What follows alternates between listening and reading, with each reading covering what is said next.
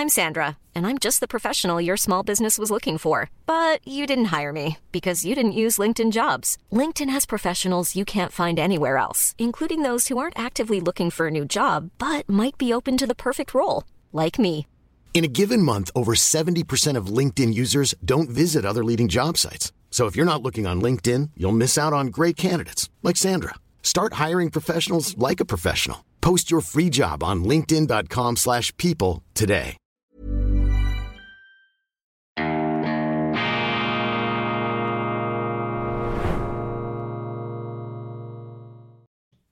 Grüezi miteinander, ganz herzlich willkommen und einen wunderschönen guten Morgen, meine sehr verehrten Damen und Herren, liebe Freunde, vor allem in Deutschland und in Österreich. Ich darf Sie auf das allervorweihnachtlichste begrüßen zur internationalen Ausgabe von Weltwoche Daily, die andere Sicht, unabhängig, kritisch, gut gelaunt am Freitag, dem 8. Dezember 2023. Verpassen Sie auf keinen Fall mein Gespräch mit dem Doyen der deutschen Linken, mit dem altersweisen und fast unendlich abgeklärt scheinenden, sehr humorvollen Oscar Lafontaine. Oscar Lafontaine imponiert mir. Er ist einer der ganz wenigen verdienten deutschen Politiker, die sich nicht äh, sozusagen den Wohlstand des Ruhestands das Wohlgefühl des Ruhestands gönnen, sondern er steigt immer noch ein in die Diskussion. Und ich glaube, dass der Respekt gerade vor Persönlichkeiten wie Oskar Lafontaine derzeit sprunghaft ansteigt in Deutschland. Das können Sie daran ablesen, dass äh, der äh, frühere Finanzminister der rot-grünen Regierung, der ehemalige Gefolgsmann bzw. Partner von Kanzler Gerhard Schröder, zwischendurch waren sie verkracht, jetzt haben sie sich wieder versöhnt, dass dieser Mann bei Sandra Maischberger in eine Exklusiv-Talkshow eingeladen war, was doch verdeutlicht, wie sehr sich in Deutschland die Öffentlichkeit, auch das öffentlich-rechtliche Fernsehen allmählich nach anderen Stimmen sehnt. Man hat die Nase voll vom Einheitsbrei, den man allzu oft angerührt hat. Und ich glaube auch zu beobachten, dass andere Exponenten, zum Beispiel Markus Lanz, der sich ja zu Beginn beim Ukraine-Krieg meines Erachtens völlig verrammt hat, viel zu einseitig, immer allerdings doch auch noch eingefangen hat, eine dissidente Sicht, auch bei Markus Lanz, spüre ich hier, das Packeis schmilzt. Und man muss bei aller Kritik an diesen Moderatoren immer auch vorausschicken, dass nicht der Moderator das Problem ist, sondern die Institution und ein Lanz oder eine Maischberger, wenn die da wirklich ganz frei auftrumpften, die würden sofort rausgeschmissen. Also das Grundproblem ist hier natürlich die Führung der öffentlich-rechtlichen Fernsehanstalten, die viel zu viel Geld bekommen, viel zu viel Macht und da muss man Gegensteuer geben auch zum Nutzen dieser Sendeanstalten, die eben durch die Pfründe, durch die Macht, durch das Geld überheblich geworden sind. Wir sehen das ganz deutlich in der Schweiz und dank der direkten Demokratie haben wir eben Instrumente, das zu korrigieren. Wir haben eine sogenannte Halbierungsinitiative am Laufen, die eben darauf abzielt, die Zwangsgebühren, wir müssen ja auch zahlen, ähm, ob wir das schauen oder nicht, Zwangsgebühren, ähm, die halbiert werden sollen. Ein früherer Bundesrat und Bundespräsident Uli Maurer hat in der Schweiz einmal gesagt, viel beachtet die Pointe des Jahres, man sollte nicht Gebühren zahlen müssen, um das Schweizer Fernsehen anzuschauen, man sollte Schmerzensgeld bekommen, wenn man sich das ähm, zu Gemüte führen muss. Und ich glaube, äh, nicht wenigen Deutschen könnte es ähnlich gehen. Henry Kissinger, der große Diplomat, der Staatsmann aus Deutschland stammend durch die Wirren der Weltkriege in den Olymp der Vereinigten Staaten gespült, Nobelpreis, Nobelpreisträger und bis kurz vor seinem Tod mit 100 Jahren war er noch aktiv, hat Interviews gegeben und sich den Diskussionen gestellt. Henry Kissinger, kein unfehlbarer Mann, natürlich nicht, einer, der gehandelt hat, der in komplexen, auch geschichtlichen Verwicklungen eine Hauptrolle gespielt hat. Und selbstverständlich gibt es da viel zu beanstanden und kaum ist er gestorben, sind diese äh, Kritiken laut geworden. Kriegsverbrecher, Chile, Kambodscha, Osttimor, Darling der herrschenden Klasse. Kaum war der frühere US-Außenminister Henry Kissinger gestorben, flammte der alte Hass auf. Dabei hat uns der Jahrhundertdiplomat vor einer viel schlimmeren Welt bewährt. Meister des dreidimensionalen Schachs, Andrew Roberts, der große konservative britische Historiker mit einer Würdigung nach den Nachrufen des amerikanischen, des deutsch-amerikanischen Diplomaten Henry Kissinger. Und ich glaube, wenn ich auch in mich hineinhorche, es gibt da unterschiedliche Stimmen. Ich sehe natürlich Vietnam, Kambodscha, Laos, die illegalen Bombardierungen am Kongress vorbei, von Kissinger und Präsident Nixon damals ähm, in Auftrag gegeben, um einen Frieden herbeizubomben. Das war ja sozusagen die Madman-Strategie Nixons.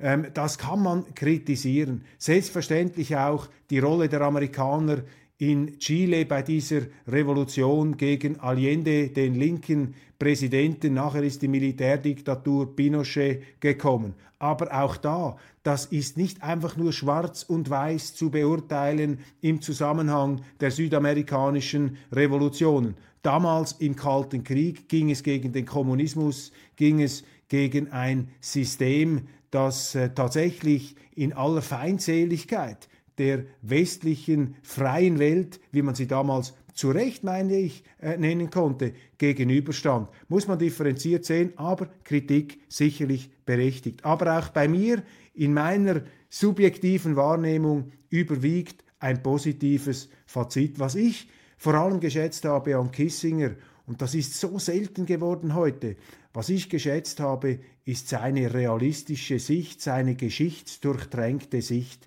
auf die Gegenwart. Und das fehlt heute. Wir leben in einer geschichtsvergessenen Zeit. Nehmen Sie die deutsche Außenministerin. Sie will Bismarck canceln. Sie will die Geschichte ausradieren. Sie benennt Sitzungszimmer um. Bei der Bundeswehr hat man das auch gemacht. Ich kann das sogar noch nachvollziehen, natürlich, dass man sich nicht unbedingt auf einen Kriegsverbrecher berufen will in der Tradition einer bestimmten Truppengattung oder einer Einheit. Das ist alles nachvollziehbar, aber eben gut Deutsch hat man das übertrieben, gut Deutsch, schlecht Deutsch. Und Kissinger, ein Mann des Realismus, ein Mann der Stabilität und ein Mann, dem ich es abgenommen habe, dass er wirklich sich fundiert Gedanken darüber macht, wie man eine stabile Friedensordnung hinkriegt. Er hat sich so intensiv auch mit anderen Kulturen auseinandergesetzt. Sein Buch über China zum Beispiel, ein großer Augenöffner. Oder jetzt über die Staatskunst, wie er sich mit den unterschiedlichsten Exponenten, mit den Staatsmännern auseinandersetzt, mit denen er noch zu tun gehabt hat. Diese Faszination,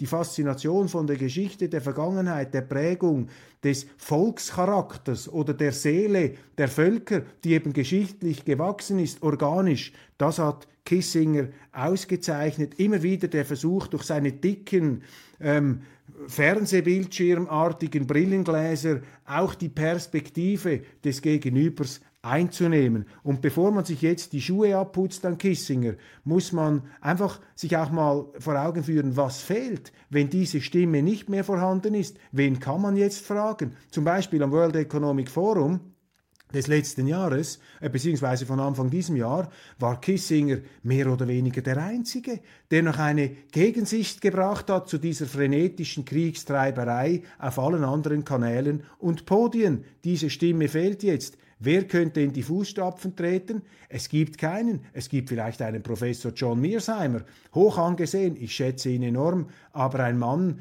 der ausnahmslos und ausschließlich in der akademischen Welt wirkt. Kissinger hat die akademische Welt, die Praxis, die Kriegserfahrung zusammengebracht. Ein Jahrhundertzeuge und ein Jahrhundert Diplomat. Und bevor man das einfach so leicht wegwischt auf dem Altar des Moralismus, der rückwirkenden, moralisierenden Geschichtsbetrachtung, bei aller berechtigten Kritik, ja, dann äh, sollte man sich doch auch vor Augen führen, welche Lücke dieser Mann hinterlässt und wer diese Lücke allenfalls füllen könnte.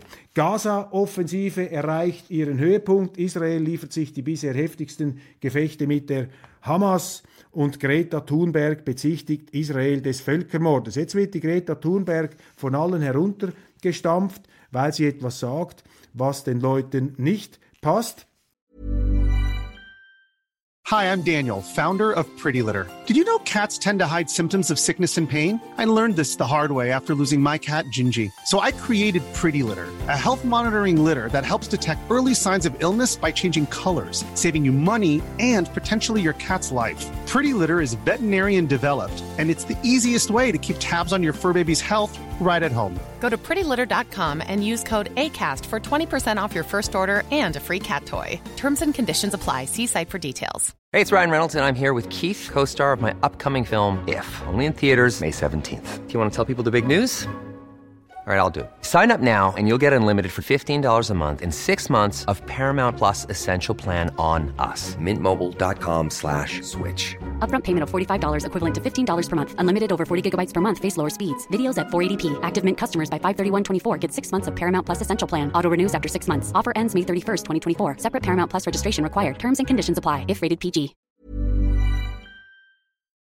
Das hat sie äh, bei der Klimathematik auch gemacht. Das ist ein Mädchen oder jetzt eine junge Frau, die zu extremen Einschätzungen neigt. Das wissen wir. Das hat man auch bei der Klimadiskussion gesehen. Und jetzt spüre ich, glaube ich, äh, zu ähm, bemerken, dass man diese Greta Thunberg canceln möchte.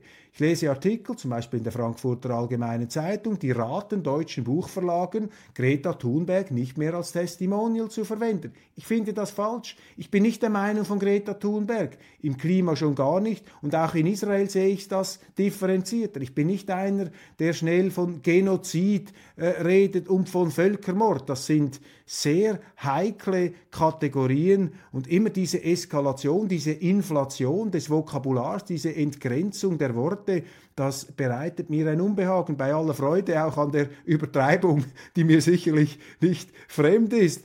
Aber da ähm, kann ich ihr vielleicht nicht folgen, aber egal.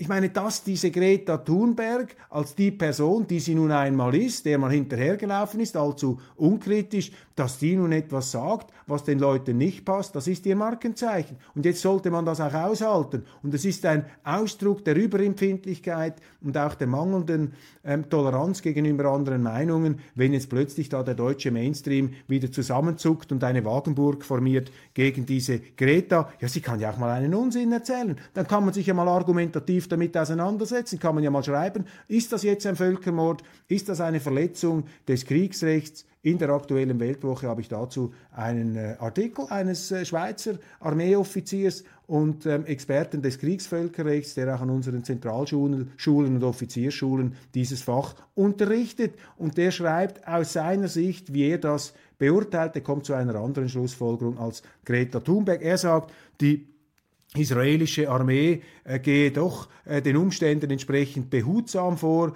Man schicke da nicht einfach Raketen in diese Hamas-Infrastrukturen, ähm, die sich ja hinter den Zivilisten verstecken und diese zivilen Infrastrukturen für militärische Absichten ähm, äh, missbrauchen ja, man versuche da ähm, gezielt vorzugehen. Klar, wenn Sie dann solche Bilder sehen, dann fragen Sie sich schon, wo ist hier das pinzettenartige, skalpellmäßige Vorgehen? Das sieht eher nach einem Flächenbombardement aus. Aber bevor man jetzt hier wieder Völkermord schreit und auf Israel losgeht, wie war es denn mit den Amerikanern im Irak? Die haben ja auch alles flach gebombt. Und die Russen, die haben in Syrien auch nicht mit Wattebäuschen operiert. Das ist die Schrecklichkeit des Krieges und mit dieser Moralisierung, mit dieser moralischen Aufrüstung, was bringt denn das, wenn man die ganze Zeit verurteilt? Ja, der Kriegsverbrecher Putin, der Kriegsverbrecher Netanyahu, der Kriegsverbrecher George W. Bush, ja, damit beruhigt man das eigene Gewissen. Gewonnen ist nichts.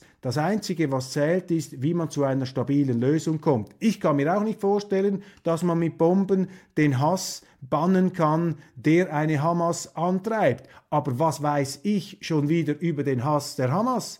Vielleicht ist das auch ein biblischer Hass, ist das ein existenzieller Hass, ist das etwas, was sie politisch gar nicht lösen können, sondern wo viel ursprünglichere, atavistischere Mechanismen spielen, dass man einfach mal zeigen muss, dass man sich das nicht bieten lässt. Das sind vielschichtige Themen und ich warne davor, in allzu leichte, verführerische, moralische Absolutismen zu verfallen. Das heißt nicht, dass man alles gut finden muss, was Netanyahu macht. Im Gegenteil, ich habe ihn ja verteidigt bei der Justizreform. Ich konnte das nachvollziehen. Bei der Kriegsführung jetzt habe ich Mühe. Nicht, weil ich die militärische Herausforderung nicht sehe, aber Israel ist ein Rechtsstaat. Die können nicht einfach Palästinenser abknallen, ähm, als sei das einfach nichts. Das geht nicht.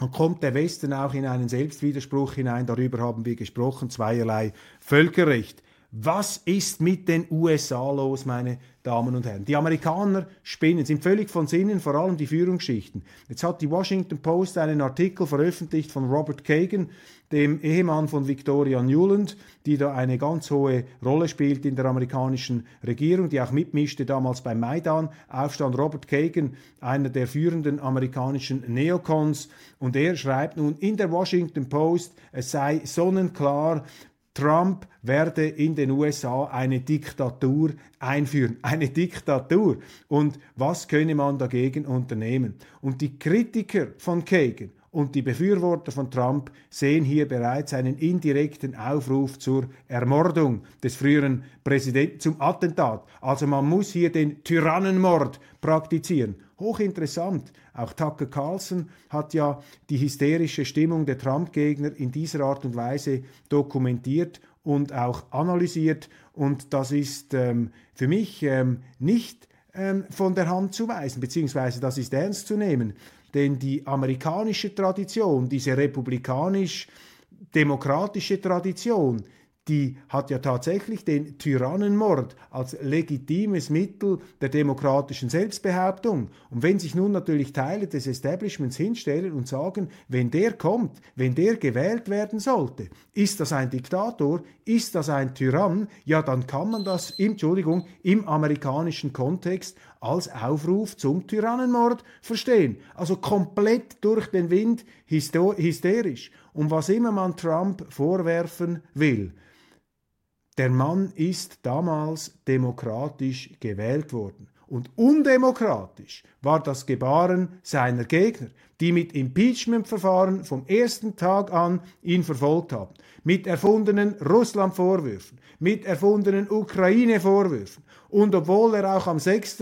Januar 2021, ich fand das einen Fehler, was er gemacht hat, aber er hat nicht aufgerufen, stürmt das Kapitol, er hat gesagt, friedlich und patriotisch. Und jetzt sind ja auch Filmaufnahmen aufgetaucht, die gezeigt haben, dass bei diesem 6. Januar auch nicht alles so abgelaufen ist, wie man sich das vorstellt. Man muss sich auch die Frage stellen, warum haben eigentlich die amerikanischen Behörden nicht mehr für die Sicherheit getan? Sie wussten ja, dass eine aufgebrachte Fanmenge von Trump nach Washington pilgert. Ein Großteil davon friedlich, ein Teil davon eben nicht. Und das hat man ihm ausgelegt, auch in unseren Medien. Trump, der neue Mussolini, Marsch nach Rom, dummes Zeug. Das ist eben die ähm, gefährliche, die gefährliche Eskalation der Feindbilder, der Moralisierung der Feindschaft, die dann eben am Schluss tatsächlich in so etwas münden kann, wenn Leute wie Kagan Trump als Tyrannen, als Diktator hinstellen, dann enthemmen, dann entfesseln sie natürlich etwas, dann lösen sie etwas aus. Und in der sehr gewalttätigen, hochbewaffneten amerikanischen Gesellschaft, und ich sage hochgewalttätig, wir sind da im Promillbereich, es ist nicht so, dass überall wild gewordene Waffenbesitzer rumrennen und herumknallen, aber sie haben doch einen gewissen, sagen wir mal, die Zündschnur ist relativ kurz, und dass sich da jemand geradezu aufgerufen fühlen könnte, das ist, ähm, das ist schon hier zu befürchten. Deshalb also an den Worten muss man sie erkennen. Worte werden hier wie Waffen eingesetzt und die Kritiker von Trump, die Trump ja immer bezichtigen, er sei da der Eskalator, der Brandbeschleuniger, sie schütten da eben auch mächtig Öl ins Feuer.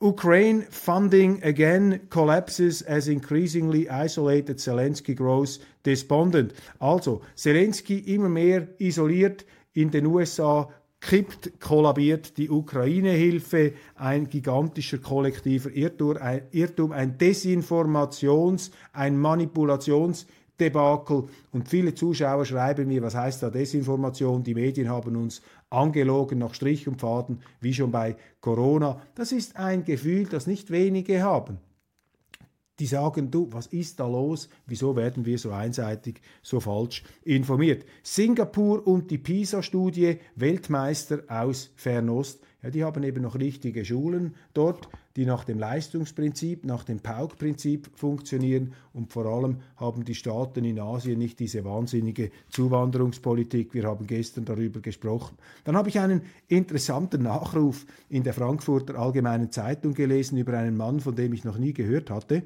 Kurt Salterberg, im Alter von 100 Jahren gestorben, sozusagen ein Jahrgangsgenosse von Henry Kissinger. Klaus Schenk, Graf von Stauffenberg, beeindruckte ihn, aber sein Attentat verurteilte er zunächst. Kurt Salterberg, Zeuge des Attentats in der Wolfschanze, der sein Urteil später revidierte, ist gestorben. Kult, Kurt Salterberg, damals ein junger Soldat, der Wehrmacht, der dabei war, als der schwer kriegsversehrte Oberst Klaus Graf äh, von Stauffenberg, Klaus Schenk Graf von Stauffenberg in der Wolfschanze mit seinem berühmten Aktenköfferchen einmarschierte mit der Bombe, um Hitler in die Luft zu sprengen. Und Salterberg, das wird hier sehr schön äh, dargelegt, hat äh, immer freimütig erzählt, am Anfang fand ich das falsch, wir waren entsetzt, wir fanden Stauffenberg einen Verräter, wir bewunderten ihn zwar, wie er äh, quasi preußisch seine Kriegsverletzungen ertragen habe, aber dieses Attentat, das sei falsch gewesen, denn man habe doch einen Eid geleistet auf den sogenannten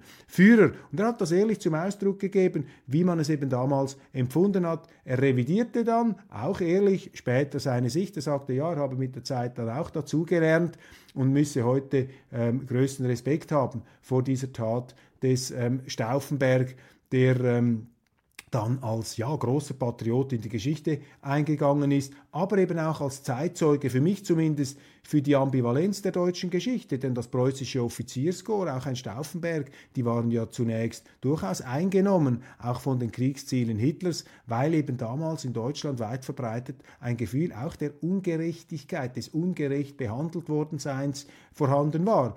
Ähm, mit dem Versailler Vertrag, mit der Kriegsschuldthese, mit den Reparationen, das war natürlich auch der Boden, der gelegt wurde von den Alliierten durch eine Politik der Demütigung, dass sich Deutschland radikalisierte. Und das ist ja genau das Gleiche, was wir heute in Russland sehen, dass eben eine Politik der Demütigung über 30 Jahre zu einer Radikalisierung der politischen Führung geführt hat. Allerdings zum Glück nie und nimmer im Ausmaß, wie das damals in Deutschland in anderer, viel schlimmerer Zeit der Fall gewesen ist. Kurz Alterberg, also eine interessante Persönlichkeit. Schade, den hätte ich auch noch gerne interviewt. Man hat ja die Chance verstreichen lassen, deutsche Zeitzeugen ähm, aus dieser Epoche zu Wort kommen zu lassen. Ähm, viel zu wenig, ähm, auch ich, mehr Maxima Culpa, nun also ein weiterer äh, Zeitzeuge gestorben. Immer weniger Menschen haben noch Kontakt gehabt zu diesem Zweiten Weltkrieg und ich glaube, das merkt man in der Politik. Das ist auch ein Thema übrigens meiner äh, Gespräche, meines Gesprächs, meines Interviews mit Oskar Lafontaine.